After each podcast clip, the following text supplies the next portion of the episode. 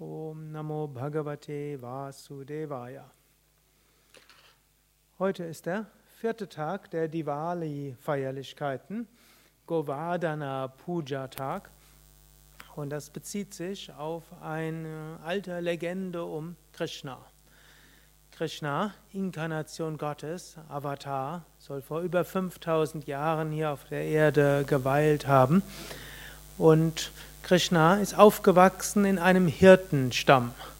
Und dieser Hirtenstamm war ein Nomadenvolk, die durch immer wieder zu anderen Weidengründen hingingen. Und ein, sie hatten regelmäßig, machten sie Verehrungen für irgendwelche Wettergeister. Denn sie hatten Angst, wenn sie das nicht machen würden, dann würden sie die Wettergeister erzürnen und dann würden sie äh, entweder im Unwetter weggeschwemmt werden oder es wird nicht genügend regnen und so weiter.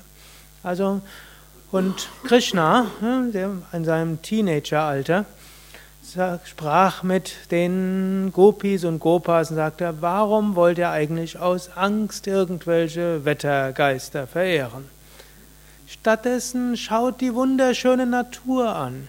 Sie gibt euch alles. Anstatt aus, aus Angst zu verehren, schaut, da ist dieser wunderbare Hügel namens Govardhana.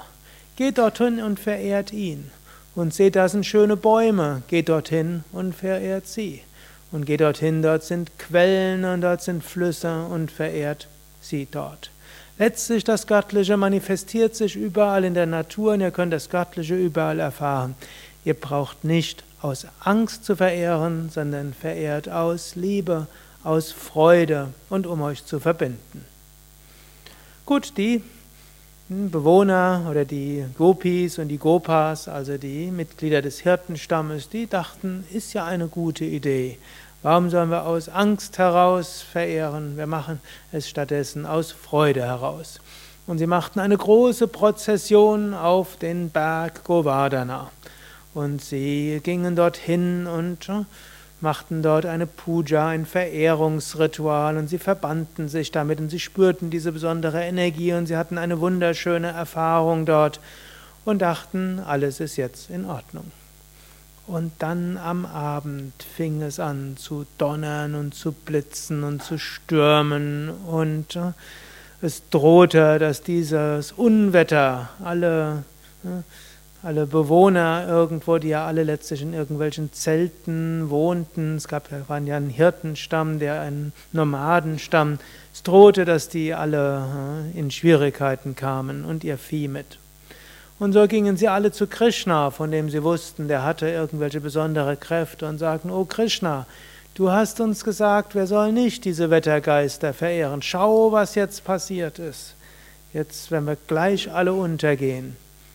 Und Krishna lächelte und sagte, wer Gott verehrt aus Dankbarkeit, mit Freude und mit Liebe, egal wie, ob in der Natur oder irgendwo sonst, Gott wird euch helfen. Und so ging Krishna hm, wieder zu dem Govardhana-Berg und äh, streckte seine Hand aus. Und so hob er den ganzen Govardhana-Berg auf und auf seinem kleinen Finger balancierte er den Berg. Da es ein großer Berg war, konnten alle hm, Stammesbewohner darunter Zuflucht suchen. Und so stand Krishna lächelnd da und es gibt wunderschöne Bilder von Krishna, wie er dort so ist und der ganze Berg über ihn und alle Gopas und die Gopis um ihn herum. Hm. Und so blieb er eine Weile. Und dann heißt es, da gab es zwar tatsächlich einen Wettergott in, dort, und zwar hieß es Indra, der eigentlich der König der Engel ist, aber in dieser Geschichte ist er einfach der Wettergott. Und der erkannte plötzlich, dass er etwas getan hat, was er nicht hätte tun sollen. Und so kroch er unter dem Berg durch und verneigte sich vor Krishna und bat um Vergebung. Und Krishna, hm, natürlich, hm, Gott selbst vergibt immer. Und so wurde dann das Wetter wieder besser. Krishna konnte den Govardhana Berg wieder zurückgeben an die Stelle und alle waren voller Freude, voller Liebe und voller Vertrauen dass sie letztlich von Gott beschützt werden. In der Geschichte steckt einiges drin.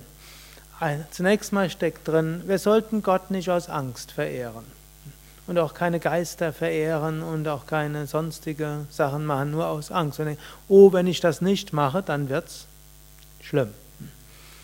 Sondern immer wieder, und ähnlich sagt es ja auch Jesus im Neuen Testament, so steht es auch im Alten Testament, so steht es an verschiedensten Stellen, wir sollen nicht Gott verehren aus Furcht, sondern aus Liebe und Dankbarkeit mit Freude und um uns zu verbinden. Und es gibt viele Weisen, Gott zu verehren. Wir können Gott verehren in diesem Altar, wir können Gott verehren in Bergen und in Flüssen und in Quellen und in Bäumen und überall und können so Gott erfahren.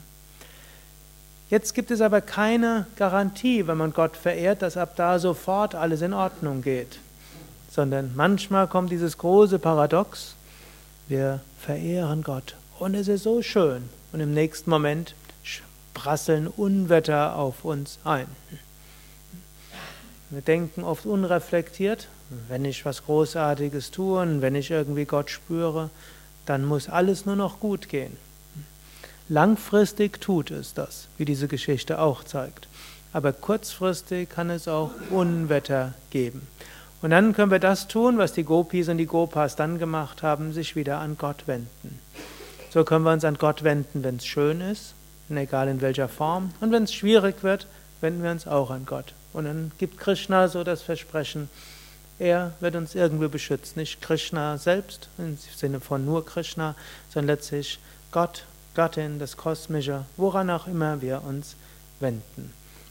Und dann kann es sogar Wunder geben, so wie dieses Wunder Berg auf dem kleinen Finger balanciert.